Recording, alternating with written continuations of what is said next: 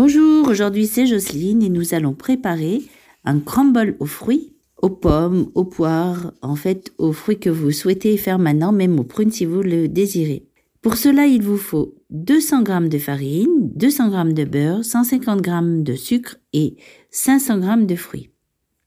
Dans un saladier, vous allez mélanger la farine, le beurre et le sucre à la main en émiettant bien pour obtenir une espèce de chapelure. Vous allez laisser reposer. Pendant ce temps, vous épluchez les fruits.